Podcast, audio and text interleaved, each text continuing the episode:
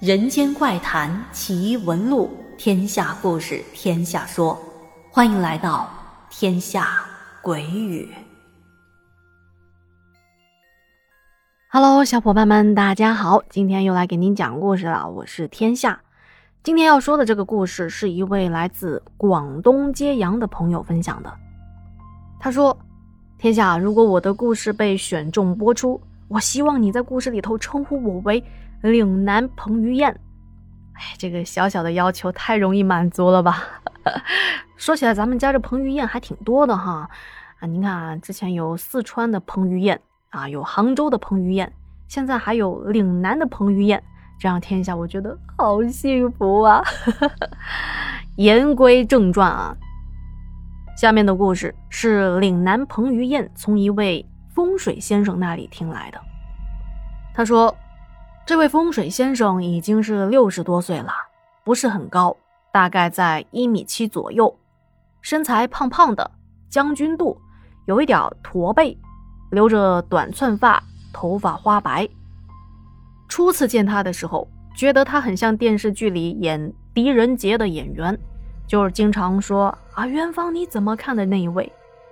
慈眉善目中还带着一种不怒自威的气质。他在揭阳普宁那边有一定的名气，因为他家是祖传做这行的，他的外公更出名。但是这一类先生一般都是行事低调，像咱这一般的人也不太了解他们。但是遇到家里有一点什么需求，需要请风水先生的时候啊，那比如说，嗯，潮汕地区都是比较相信风水的，家里盖个房子啊，或者是给祖先选个阴宅，那都会请到风水先生。一打听，都说普宁大坝那边有一位很厉害的先生，都说可以来找他。他自己还跟我们说过，李嘉诚请过他，但是他在那边工作觉得很不自由，做了一两年之后就辞职回老家去了。当然了，这些都是他自己说的，是真是假咱也不知道。岭南彭于晏说，有一回啊，我家就是因为有事情，请这位风水先生到家里来。在喝茶聊天的时候，他就说起了自己当年遇到的一些奇异的事情。说是在他年轻的时候，在我们隔壁村曾经处理过这么一件事情。说是在改革开放之前，也就是五六十年代，隔壁村有些人家生活困苦，活着的人连吃饭都成问题。对于逝去的亲人，啊，因为太穷了。只能是把亲人放在路边，在约定俗成的小山岗上找了个地方草草的掩埋，然后在这个小坟包上简单的立了一个木质的小墓碑，就算是下葬了。因为活着的人生活还得继续，终日为了生计奔波忙碌，对于逝去的亲人，往往埋了也就埋了，没有进一步的打理。久而久之，这小山包就形成了一个。杂草丛生的乱坟岗，经过了十几年，这乱坟岗上的大部分的坟墓，要么木质的墓碑腐烂了，和泥土融为一体，基本上已经看不出这是谁家的坟墓。再加上岭南多雨水，时间一久，这块地方经过雨水的冲刷，路过的人只要打眼一看，就会发现这泥土中竟然露出了好些个森森的白骨。看着特别的瘆人，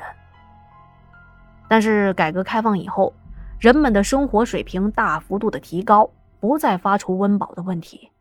但是家里的老人还惦记着，说啊，哎，咱们现在生活好了，但是家里的祖先的尸骨还在那儿埋着呢，当年啊，这坟墓也没好好的修，现在想要去祭拜，都不知道祖先埋在哪。这心里不好受啊！在咱们中国人的传统观念中，给先人找个好地方，好好的安葬，那是极为重要的事情。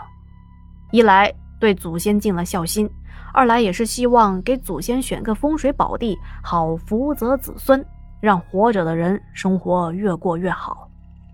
怀着这样的思想，再加上啊，当时已经有了经济的实力，兜里有闲钱了。这村里人就想着把乱坟岗重新的整修一番，好让先人安息。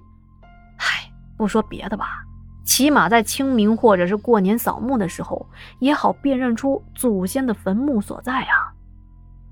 然后这个村的管事的人就找到了这位风水先生了。一般来说，风水先生是不喜欢接这类活的，因为处理起来很麻烦。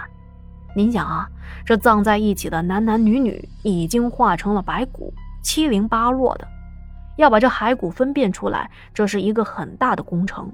处理起来时间又长还又累。但是这一位风水先生说，做这种事情可以攒功德，是好事儿。而且那时候他年轻力壮，有精力接这样的活，就把这事儿啊给答应了下来。因为这件事情处理起来需要比较长的时间，为了加快工作进程、节约时间，风水先生就准备在这乱坟岗的旁边住下来。但是这块地方荒山野岭，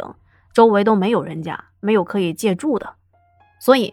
这一年刚过完年，他就叫村里人在这乱坟岗的旁边搭了一个旁寮，一个旁寮。旁寮就是用铁皮或者是竹子、木板搭建的那种简陋的小屋。这小屋还有一扇很简易的小窗户，开窗的时候需要用一个小木棍或者是小竹竿给顶着。这村里人啊也很敬重他，为了帮助他尽快的完成工作，还给风水先生安排了一对老夫妇帮忙烧水做饭，就住在先生的旁边。那么，这风水先生具体究竟要做些什么工作呢？他就是需要把乱坟岗上的所有的土包，就是坟啊，都给挖开。挖开来之后，就可以看到，这里头不仅有骸骨，还有一些灰金宝，就是当地人说的火金豹，也就是骨灰坛。基本上这些骨灰坛都没有任何的标注。那按照咱们寻常人来看，这怎么分辨啊？都是骨头，要不就是坛子，看着都差不太多，哪知道这是哪家的呀？但是风水先生自有办法，具体是怎么分辨的，他也没说。那毕竟是人家的本事，他就只是告诉我们说，当时他把这些枯骨还有骨灰坛先分出男女，做好标记，把那些白骨装进事先准备好的骨灰坛，然后就叠放在一起。因为数量极多，而且周边都是小树林，也没什么大的平整的空地，